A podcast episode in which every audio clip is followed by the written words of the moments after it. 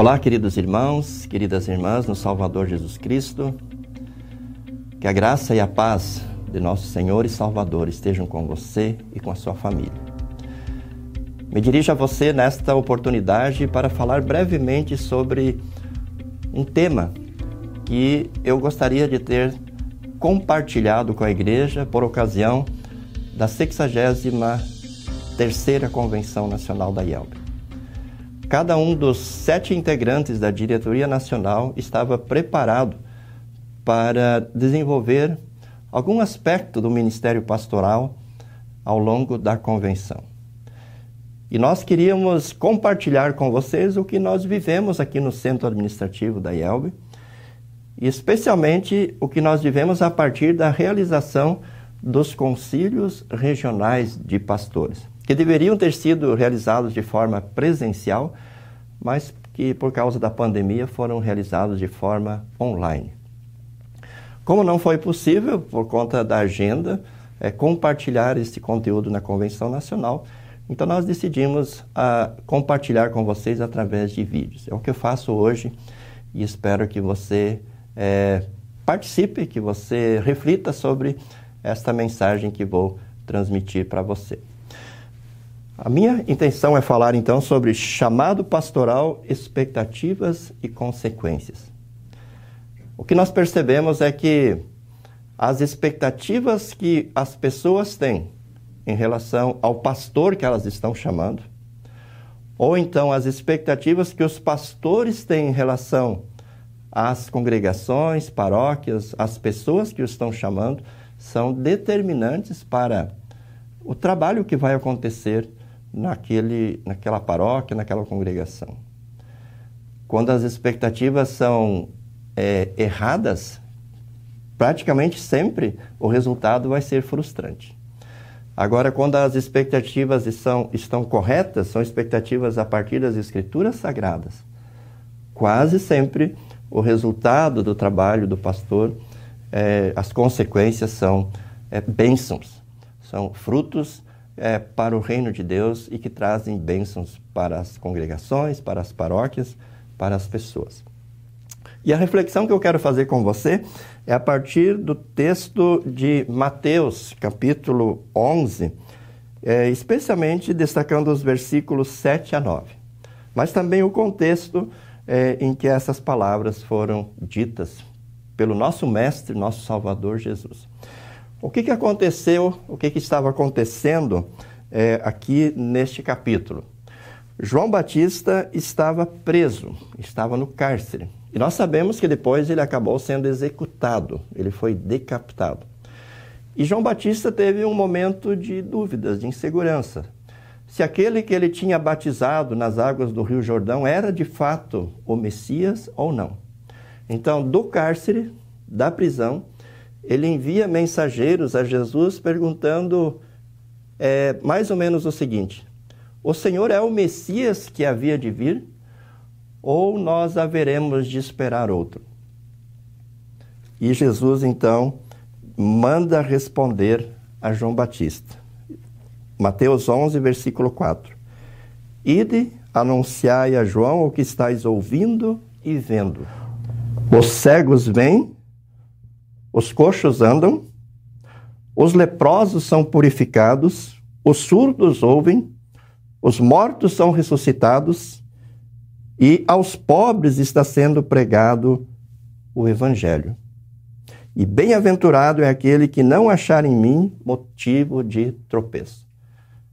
Então, Jesus, em resposta à pergunta de João Batista, fala daquilo que ele estava fazendo, daquilo que ele estava realizando.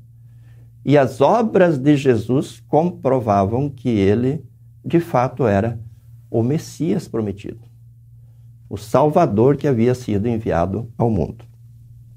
Pois bem, quando Jesus dá essa resposta aos, aos enviados por João Batista, quando eles se retiram, Jesus então se dirige aos seus discípulos, às pessoas que estavam diante dele. Então nós vemos isso a partir do versículo 7. Ele diz: então, partindo eles, os enviados, né, os mensageiros de João Batista, passou Jesus a dizer ao povo a respeito de João Batista: Que saístes a ver no deserto? Um caniço agitado pelo vento? Sim, que saístes a ver? Um homem vestido de roupas finas? Ora, os que se vestem de roupas finas assistem nos palácios reais. Mas para que saístes? Para ver um profeta?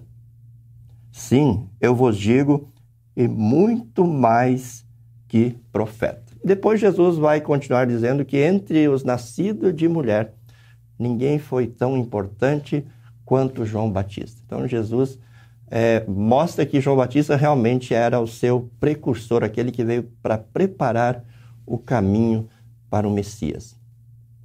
Mas o que eu destaco aqui, queridos irmãos, é, é, é a reação de Jesus para com os seus discípulos diante desta visita que receberam que foi a visita dos mensageiros de João Batista. Jesus pergunta para as pessoas: o que é que vocês foram ver no deserto quando vocês foram se encontrar com João Batista? Que expectativas vocês tinham quando vocês foram ao encontro de João Batista?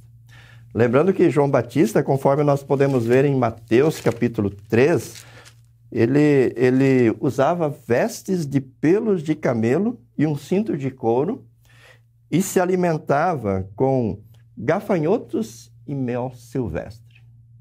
Então ele era um cidadão assim um pouco diferente das demais pessoas da sua época. Pela sua forma de se vestir, pela forma como ele se alimentava. E por isso, talvez muitas pessoas já se afastavam dele quando viram aquele cidadão ah, no deserto pregando a palavra de Deus algumas pessoas já levantaram barreiras né? e colocaram obstáculos para que a pregação da palavra de Deus alcançasse seus corações. Mas o que eu destaco aqui, queridos irmãos, é que a expectativa que as pessoas tinham, elas, elas poderiam ser a, algo que as levasse a acolher o profeta e a sua mensagem, ou poderiam ser algo que as levasse a colocar barreiras para o profeta e para a sua mensagem. E eu acredito que nós podemos é, aplicar esta, é, esta situação que envolveu João Batista e os seus ouvintes a um processo de chamado numa congregação.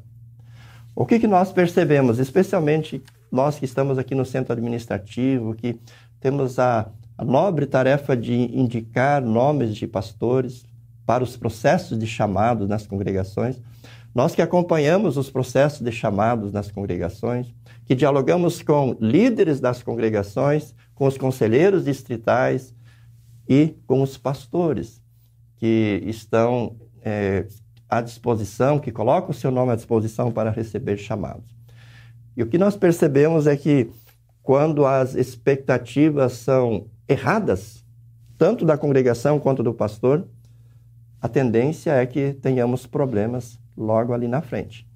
Mas quando as expectativas são as expectativas corretas do ponto de vista bíblico, dos objetivos de Deus, dos objetivos da igreja, a tendência é que as coisas deem certo.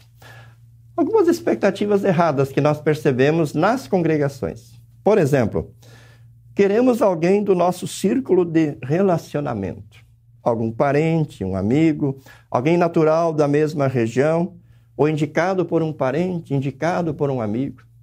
Quase sempre, quando se começa um processo de chamado, se começa um movimento também na congregação, no distrito, e sempre há aqueles que querem chamar alguém amigo, alguém é, amigo de um amigo, parente ou parente de um parente ou coisa parecida. Ora, irmãos, esse, essa é uma expectativa é totalmente humana e errada em relação ao chamado.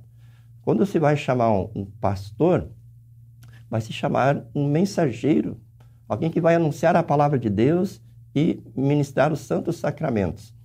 Então, esses laços de amizade, de é, parentesco, eles não podem, eles não devem ser levados em consideração. Aliás, o próprio Jesus diz que nenhum profeta é, é, é bem sucedido em sua própria terra. Então, talvez esses devam ser critérios para desqualificar um pastor para o processo chamado e não para incluí-lo num processo de chamado. Um outro, uma outra expectativa errônea é alguém que tenha virtudes e habilidades altamente apreciadas pela congregação. Por exemplo, que tenha uma boa oratória, que seja alguém expert em música ou algo parecido. É bem verdade que ter uma boa oratória, ser um bom músico, é, são virtudes, são, são habilidades muito úteis no ministério. Mas nem todos os pastores têm essas habilidades. E essas não são as habilidades essenciais, ou primordiais para o exercício do ministério. Talvez João Batista não tinha essas, essas, essas habilidades. Muitos dos apóstolos, dos discípulos de Jesus, não tinham essas habilidades. Então, não, elas não devem ser determinantes, a tal ponto que, se vier um pastor que não tenha uma excelente oratória, que não seja um expert em música, que ele seja, talvez, de antemão já rejeitado, desprezado, ou que se coloque em barreiras para o trabalho dele. Então, essa é uma expectativa errada e que normalmente é, traz consequências ruins. Ou às vezes o pastor tem, de fato, a habilidade no, na oratória e na música, mas não gosta de fazer visitas. Talvez tenha dificuldades na preparação do sermão, tenha dificuldades na preparação do estudo bíblico, tenha dificuldades no trabalho com os departamentos, enfim. É, a, a, o fato de ter esses, essas habilidades não vai assegurar que o seu ministério naquela determinada congregação ou paróquia seja bem sucedido. Uma outra expectativa errada é queremos um pastor que venha para ficar pelo menos 20, 30 ou 40 anos. Ora, a gente sabe que quando o pastor permanece muito pouco tempo numa paróquia, quase sempre a sua saída é prejudicial. Mas às vezes também quando o pastor permanece por muito tempo, com raras exceções, isso também acaba trazendo algum prejuízo para o trabalho. Portanto, não é ideal que antes mesmo de chamar o pastor, já se queira estabelecer o tempo que o pastor deva permanecer. Sabemos que o ideal é que o pastor permaneça entre 5 e 10 anos numa, numa paróquia. Há pastores que têm condições de fazer um trabalho num prazo menor e outros têm características que podem é, é, fazer com que o pastor permaneça mais tempo numa paróquia. Então, essas, essas é, situações, elas variam. Depende da paróquia, depende do pastor, depende de uma série de coisas. Então, de nada adianta querer pré-estabelecer um período para a permanência do pastor antes mesmo de chamá-lo. Nós poderíamos citar outros exemplos né, de expectativas que não são expectativas bíblicas é, para o chamado de um pastor. O que, que uma congregação, o que, que uma paróquia deve esperar do seu pastor? Que ele seja fiel à pregação da palavra de Deus e à administração dos sacramentos e do ofício das chaves. Um pastor que ame as, as ovelhas, que esteja disposto a estar junto às ovelhas, que esteja disposto a pastorear, a cuidar as ovelhas no dia a dia um pastor que esteja disposto a pregar lei e evangelho. Pastor que esteja disposto, com a palavra de Deus, a apontar o pecado, as consequências do pecado e a mostrar para os pecadores arrependidos o perdão em Cristo Jesus. E para aqueles que não se arrependem, continuar pregando lei, procurar mostrando as consequências do pecado para que eles reconheçam que estão no caminho errado e em arrependimento recebam o perdão em Cristo Jesus. Um pastor que esteja disposto a é, preparar, edificar o povo de Deus para o desempenho do seu serviço. É muito importante que a congregação entenda que o pastor não realiza o trabalho sozinho. O pastor ele prepara, ele edifica, ele é, ensina as pessoas para que elas vivam a sua fé, testemunhem a sua fé e levem Cristo para todos no seu dia a dia. A gente viaja bastante de avião. E quando a gente embarca numa aeronave, quase sempre nos é anunciado quem é o piloto, quem é o comandante dessa aeronave. Para nós que viajamos de avião, o que, que importa naquele momento? Se ele é mais simpático, se ele é mais jovem, se ele é mais velho, nada disso importa. O objetivo é que ele conduza essa aeronave em segurança desde o local onde nós estamos iniciando a viagem até o nosso destino final. É isso que se espera de um piloto, que ele nos leve em segurança de um determinado ponto a outro determinado ponto. Como pastor, muitas vezes a congregação tem expectativas que não tem nada a ver com o pastor, né? não tem nada a ver com o trabalho do pastor. E essas expectativas muitas vezes fazem com que é, problemas sejam levantados, problemas sejam é, é, alimentados, né? fortalecidos dentro da congregação. Portanto, é muito importante que quando uma congregação começa um processo de chamado, que ela reflita sobre o que é o ministério pastoral e para que o ministério pastoral foi instituído. Na Convenção Nacional, na 63ª Convenção Nacional, o pastor é, doutor Gerson Luiz Linden, é, diretor do seminário Concórdia, apresentou uma excelente palestra sobre ministério pastoral.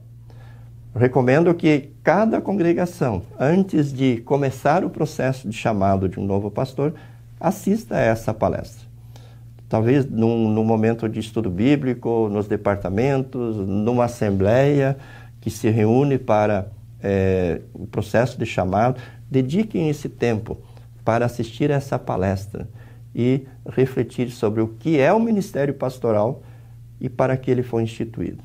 E aí sim a congregação poderá desenvolver esse processo com as expectativas corretas e receber de Deus todas as bênçãos que ele quer derramar sobre a congregação e paróquia por meio do seu pastor.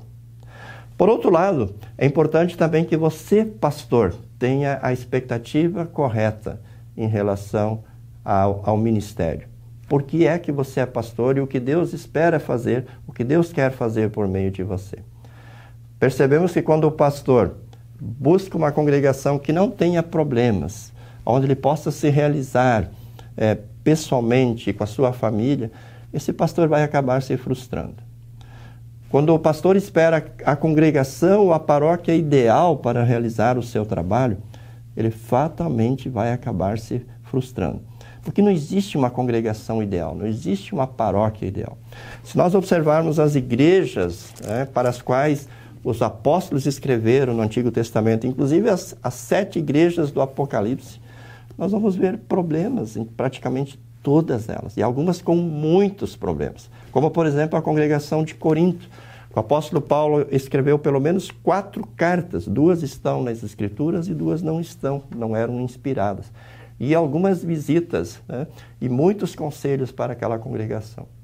Congregação de Corinto, cheia de problemas, cheia de, de dificuldades. Então, a nós, pastores, é muito importante que fique claro: a igreja é formada por pecadores. Aliás, Jesus disse né, que os sãos não precisam de médicos, sim os doentes. E ele veio exatamente para é, buscar e salvar pecadores, doentes, enfermos, perdidos. E é com esses pecadores que estão dentro das congregações e aqueles que estão fora, que Deus quer trazer para dentro das congregações, que nós, pastores, vamos lidar no dia a dia. Nós precisamos ter essa compreensão que nós vamos estar entrando é, num ambiente onde tem pessoas com muitas dificuldades, com muitos problemas. E nós vamos, com a bênção de Deus e em nome de Jesus, por ordem de Jesus, ajudar essas pessoas, administrando os sacramentos, a palavra, é, pregando lei, pregando o evangelho, visitando as pessoas, aconselhando as pessoas, estando junto com elas nas suas dificuldades, ajudando-as dentro do que, do que estiver ao nosso alcance. Por isso, queridos irmãos, é, eu gostaria que todos sempre refletissem sobre esse, esse tema é, chamado pastoral, expectativas e consequências. E recomendo que façam a partir desse texto aqui de é, Mateus capítulo 11. As pessoas que foram ao deserto para receber a palavra de Deus. Mesmo tendo encontrado um homem que vestia roupas de pele de camelo, com cinto de couro, se alimentando com mel silvestre e gafanhotos, essas pessoas receberam o batismo, receberam a palavra de Deus e receberam a salvação.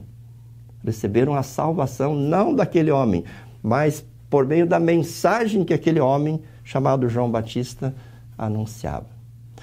Agora, as pessoas que foram ao encontro de João Batista com expectativas erradas, talvez pensando em encontrar um homem bem vestido, um homem de boa aparência, com uma boa oratória, que dissesse aquilo que elas gostariam de ouvir, essas pessoas se frustraram, essas pessoas deixaram de receber o batismo que João Batista eh, estava oferecendo, que Deus oferecia através de João Batista, deixaram de receber o perdão e deixaram de receber a salvação.